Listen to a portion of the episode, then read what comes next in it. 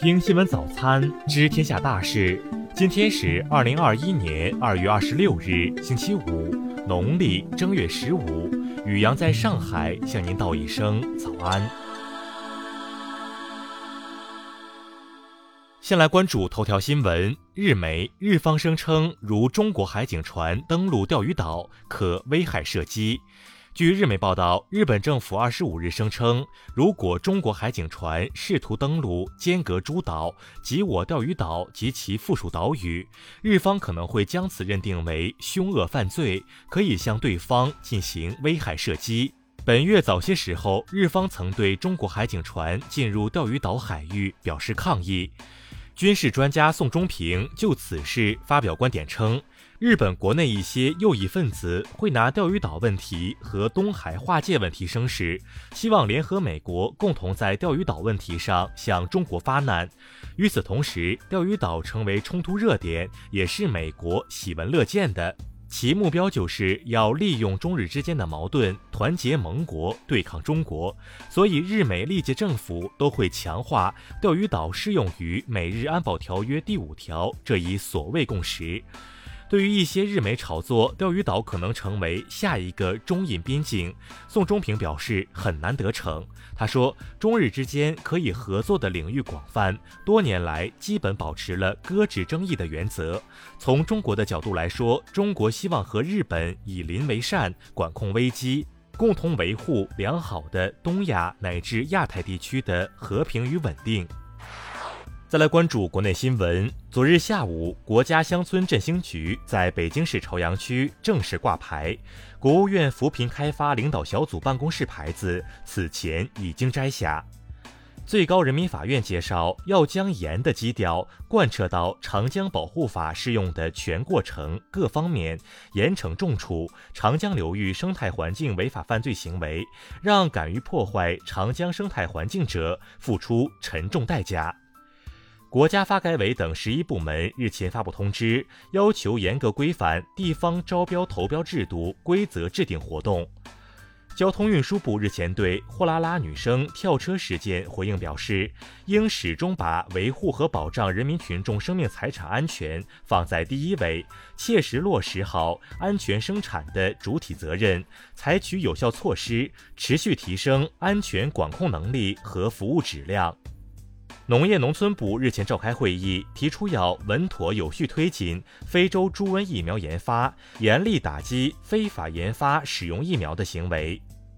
经文旅部数据测算，春节假期七天，全国国内旅游出游合计二点五六亿人次，同比增长百分之十五点七，恢复至疫前同期的百分之七十五点三。生态环境部昨日表示，要坚持严格管控秸秆露天焚烧现象，在静稳天气时，绝不允许集中焚烧秸秆。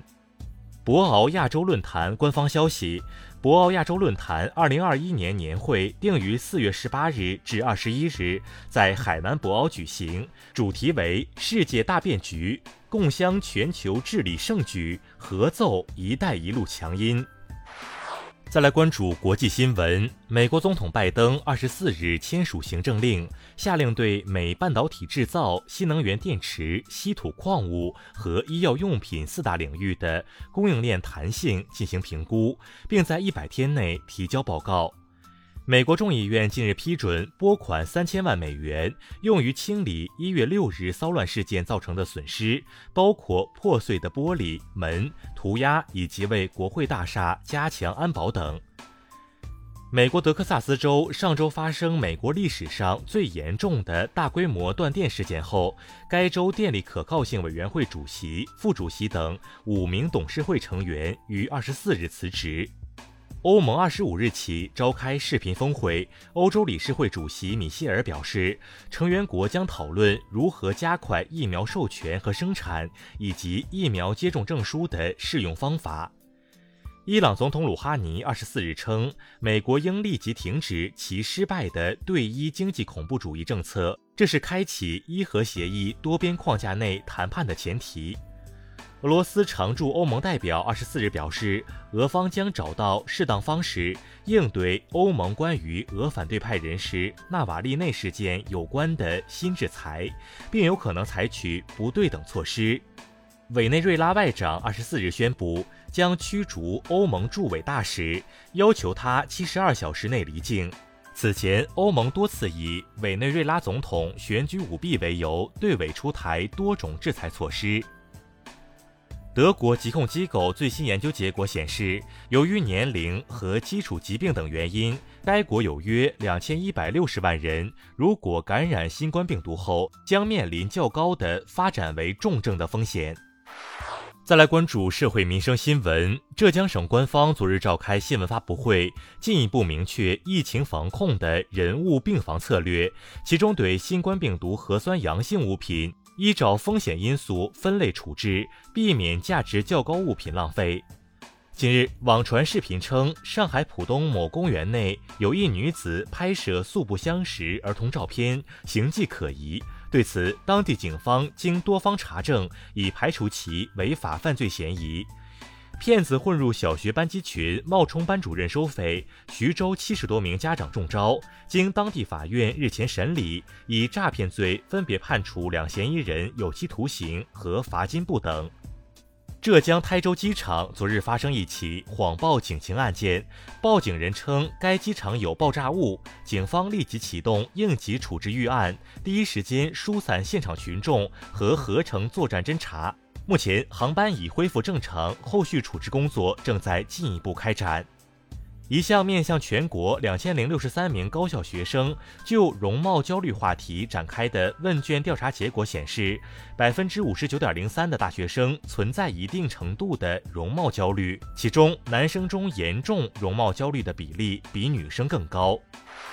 再来关注文化体育新闻。亚足联官方昨晚宣布，由于山东鲁能被取消亚冠参赛资格，中超球队的亚冠分组也随之进行了调整。上赛季中超第四名上海上港将递补获得附加赛参赛资格。国际奥委会主席巴赫二十四日表示，关于今夏举行的东京奥运会期间是否接纳来自海外观众，将在四月或五月初做出判断。美国宇航局昨日公布了毅力号火星车在登陆地点拍摄的壮观全景照。此照片显示了陨石坑边缘以及远处面对古老河流三角洲地区的悬崖。美国科学家二十四日表示，他们发现美洲最古老的家犬骸骨，其时间可以追溯到一万多年前。这意味着狗可能是跟着第一波移民到达美洲大陆。以上就是今天新闻早餐的全部内容。如果您觉得节目不错，请点击再看按钮。咱们明天不见不散。